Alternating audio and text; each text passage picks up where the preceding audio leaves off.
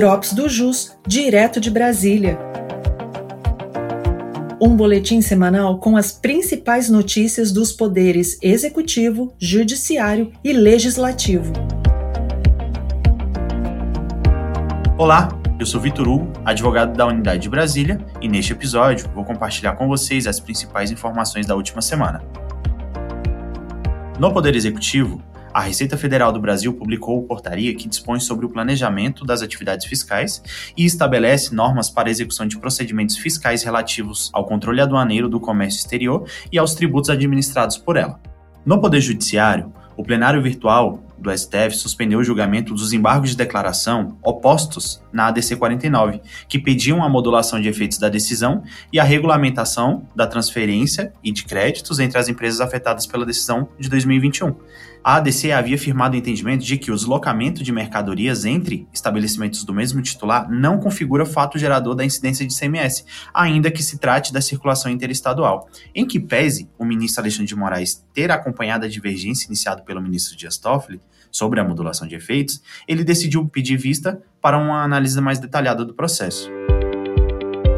Naquela ocasião, o ministro Edson Fachin, que é relator do processo, tinha votado pela modulação da decisão tomada anteriormente pelo Supremo para que tenha vigência somente a partir de 2023, ficando ressalvados os processos pendentes de conclusão até a data de publicação da ata de julgamento do mérito da ação.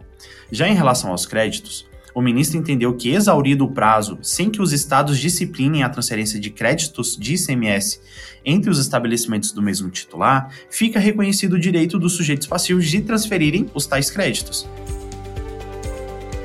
Já o ministro Dias Toffoli tinha inaugurado a divergência justamente por entender que, por se tratar de regime de compensação de imposto, a regulamentação sobre a transferência dos créditos deveria ter sido feita por meio de lei complementar. Por isso, o ministro voltou por modular os efeitos para que a decisão tenha eficácia somente após o prazo de 18 meses, contados a partir da data de publicação da ata de julgamento dos embargos de declaração. Nesse caso, como a retirada se deu por meio de pedido de vista, o processo deverá retornar para o julgamento no prazo regimental. Também foi suspenso o julgamento do tema 504 pelo pedido de destaque do ministro Alexandre de Moraes. O processo discute a possibilidade de exclusão de crédito presumido de IPI da base de cálculo do PIS e da COFINS. Apenas o relator, o ministro Roberto Barroso, tinha apresentado o voto. Na ocasião, ele votou no sentido de desprover o recurso extraordinário da Fazenda, afastando assim a inclusão dos créditos presumidos de IPI da base de cálculo do PIS e da COFINS sobre a sistemática de apuração cumulativa, pois elas não se amoldam ao conceito constitucional de faturamento.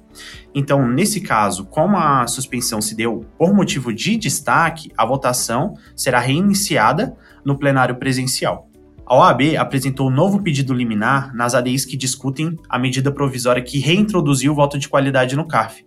A petição submetida ao relator, ministro Dias Toffoli, relata acordo entre o Ministério da Fazenda e a OAB com pedido de interpretação da MP conforme a Constituição, para que assim os contribuintes não tenham que pagar multas e que seja cancelada a representação fiscal para fins penais em casos decididos pelo voto de qualidade.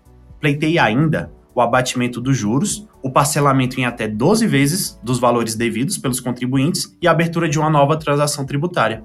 O pedido prevê ainda a utilização de créditos de prejuízo fiscal e de base de cálculo negativa da CSLL para pagamento dos débitos. Já no Poder Legislativo, o site da Câmara dos Deputados noticiou a criação do grupo de trabalho que analisará a proposta da reforma tributária. O grupo deverá concluir os trabalhos em 90 dias passíveis de prorrogação e poderão ainda ser realizadas audiências públicas e reuniões com órgãos, entidades da sociedade civil, bem como profissionais, juristas e autoridades.